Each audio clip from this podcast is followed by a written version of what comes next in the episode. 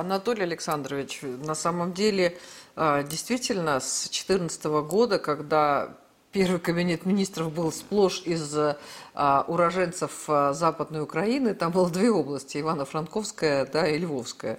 Я просто тогда внимательно все это тоже ну, изучал. Тернопольская. Терно, Тернопольская, да. А, вот. А, но а, прошло... А, а, об этом не писалось, это скрывалось, это не афишировалось. И а, а, то, что ходили они терроризировали там жителей. Это все-таки не было, ну их не хватало на то, чтобы терроризировать и поставить на уши всю Украину. Да? И тогда это было, это не афишировалось. Ну, люди рассказывали, конечно, и боялись, и ненавидели. А те, кто были против, они молчали и тоже боялись, да. А, но с началом вот спецоперации, а, ну, то, что мне вот рассказывали из Украины, люди, даже те, кто были лояльны к России, стали там пытаться, как они считают, защищать свою землю, просто потому что у них была спокойная жизнь. Я не беру Донбасс да, они и не знали, что, то есть им, э, им газеты не писали, что происходило в Донбассе, у них была спокойная жизнь, они ходили в школу, в магазин, в кино, в театр, в ресторан, в кафе, и теперь они сидят в подвалах, и весь этот ужас, который мы видим. Поэтому вот э, все-таки э, настроение людей э, и насколько, те, насколько украинцы сейчас, то, что на, про наши интересы я понимаю, а вот про их готовность, про их готовность и воссоединиться, и, их, и в то же время готовность к сопротивлению. Вот как... Ну, немцы, помнится мне, тоже э, на голубом глазу рассказывали – что совершенно не представляли себе, что, собственно, происходит в концентрационных лагерях. Э, но это не освободило их от ответственности за преступления на нацистской власти. Ну, э, наша операция, она, насколько я понимаю, слышала, читала, а, могла бы быть гораздо быстрее, если бы мы так э, не, не, ну, не берегли мирное население, не занимались его эвакуацией, лечением, гуманитарной помощью и вот какими-то социальными вопросами. Поэтому все-таки нацистскую Германию и Украину даже с нацистскими настроениями, наверное, сравнивать сложно.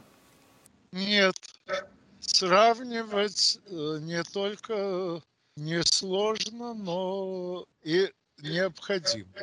Поскольку сейчас Украиной правят идейные наследники подельников э, немецких нацистов.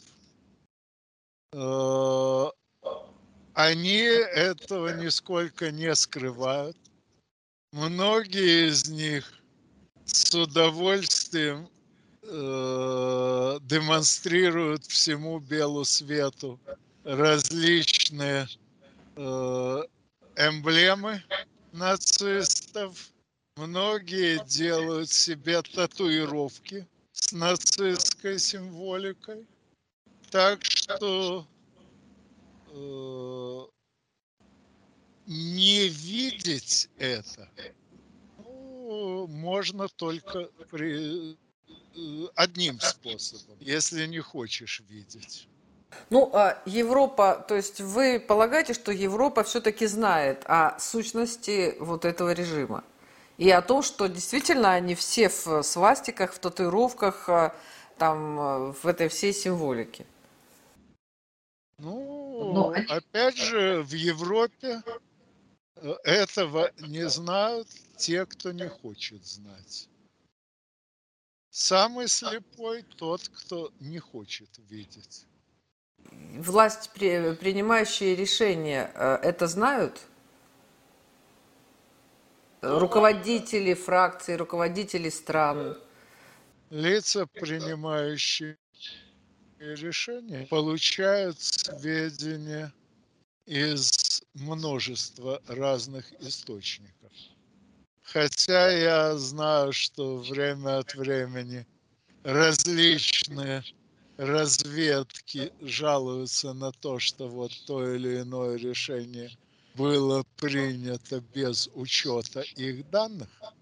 Но, как правило, эти данные были учтены, на самом деле им просто не придали должного значения. Они придают должного значения в тех случаях, когда решение уже принято, и просто э, его э, предпочитают обосновать незнанием.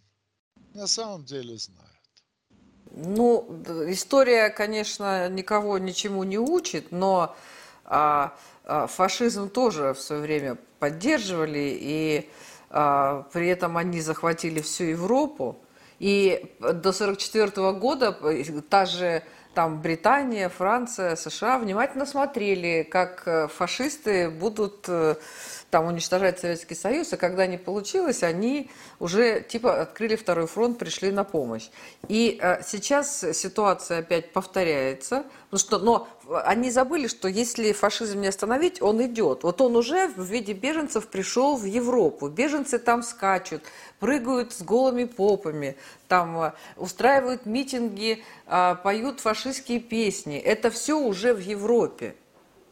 Это все уже в Европе. Они этого не, не видят? Что Европа э, когда-то была против фашизма, что ли?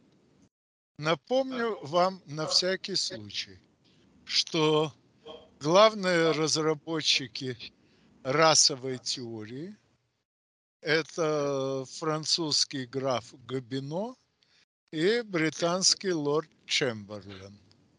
Кстати, близкий родственник того Чемберлена, что был в конце 30-х премьер-министром и подписывал в Мюнхене соглашение, передающее э, Германии пограничные укрепления э, Чехии.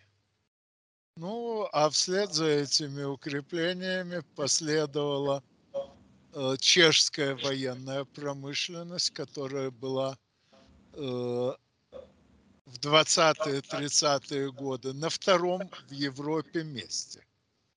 А, но не буду вдаваться э, в технологические подробности, приведу просто пример для оценки возможностей этой военной промышленности. В начале января 1945 года наши войска вышли на такие рубежи, что практически перекрыли основные пути сообщения между Чехией и Германией. Но чешская промышленность продолжала исполнять немецкие военные заказы, тем более, что они были уже в основном оплачены. Э, и только в начале мая, когда э, в Праге начались перестрелки между немецким гарнизоном и власовцами за, э, за право первыми уйти навстречу американцам и попасть в плен к ним, а не к нам. Э, Чехи объявили это национальным восстанием, объявили, что изгоняют из Праги и немцев, и власовцев. Те изрядно удивились этому заявлению, поскольку и так уже уходили, и призвали наших на помощь. Точнее, они призвали всех подряд. И нас, и американцев, кто дойдет первым, тот и спаситель. Так вот, э, четыре месяца 45 года чешская военная промышленность работала на складах. Когда вступила в силу резолюция 181 Организации Объединенных Наций в 1947 году о создании э, на земле между рекой и морем независимых еврейского и арабского государств, а надо сказать, что тогда все арабские государства э, прямо или косвенно входили в британскую и французскую колониальные империи. Естественно, силы сопредельных пяти арабских государств плюс легион арабский навербованный из арабов в других государствах и возглавляемый британским генералом Глебом, э, тут же захватили земли, отведенные под независимое арабское государство, и напали на независимое еврейское. Ну, евреи этого ожидали, они запаслись в какой-то мере оружием, боеприпасами, но, естественно, надолго этого не хватало. Тогда Россия, называвшаяся в тот момент Союз Советских Социалистических Республик, уговорила чехов продать все, что они сделали для немцев, евреям, причем практически по цене металлолома, потому что другой все равно это не покупал. А Соединенные Государства Америки организовали воздушный мост для переброски всего этого в Израиль. Ну а заодно возили э, еврейских военных к чехам на обучение и обученных обратно в Израиль. Кстати, наши заодно в порядке партийного задания направили на историческую родину э, пару десятков тысяч евреев-фронтовиков, чтобы те передали еврейской самообороне нормальный боевой опыт. Вот, так вот, к чему я все тому, что того, что чехи сделали для немцев за 4 месяца, хватило Израилю на полтора года войны за независимость. Причем полномасштабной войны э, практически со всем арабским миром. Из этого видно, э, что отдали британцы, французы немцам. Как по-вашему, могли бы они это сделать, если бы им фашизм не нравился? Ну и еще одна маленькая справка. К моменту начала второй европейской фазы мировой войны, к 1 сентября 1939 года, половина тогдашних европейских государств управлялась вполне официальными фашистскими диктатурами, а другая половина не видела в этом ничего плохого.